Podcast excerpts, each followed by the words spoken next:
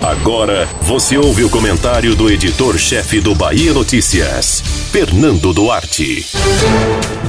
Desde 2016, quando o Brasil estava longe de ser um terreno tão fértil para ações autoritárias, manifestações pró-governo aconteciam sob olhos desconfiados da imprensa. À época, Dilma Rousseff era presidente e acabaria apeada do Palácio Planalto em meio a um controverso processo de impeachment. Até ali, apenas mobilizações contra o governo, que tiveram um auge em junho de três anos antes, eram consideradas legítimas. Era essa a tendência. Ato pró-governo era fruto da militância, enquanto atos críticos ganhavam espaço sistemático na mídia. O ano agora é 2020.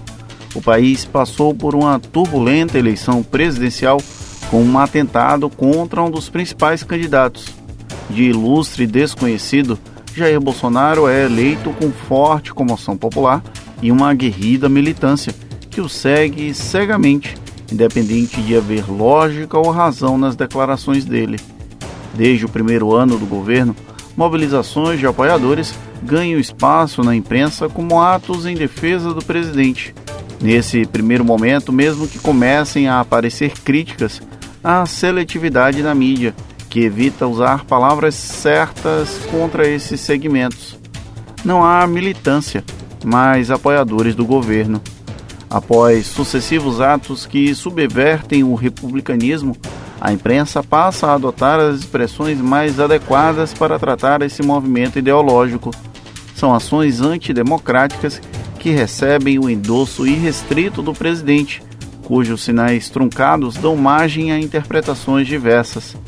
Para os adversários, Bolsonaro tenta regimentar uma ruptura institucional sem qualquer pudor.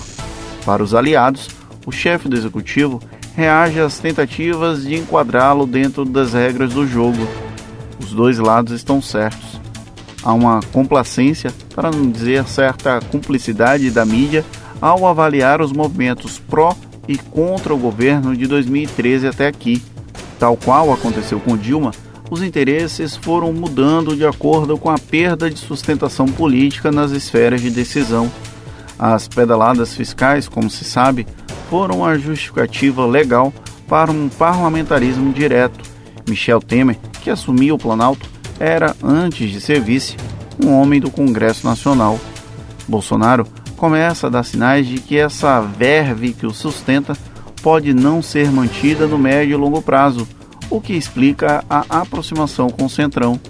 Nessas disputas, nunca há inocentes.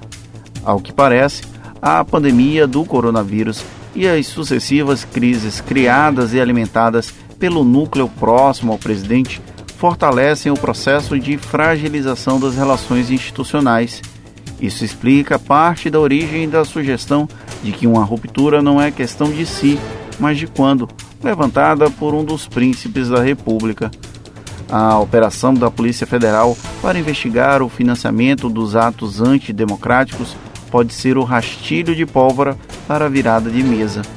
Até o dia 16 de abril de 2016, Dilma acreditava que poderia reverter o impeachment.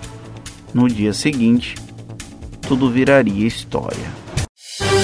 Você ouviu o comentário do editor-chefe do Bahia Notícias, Fernando Duarte.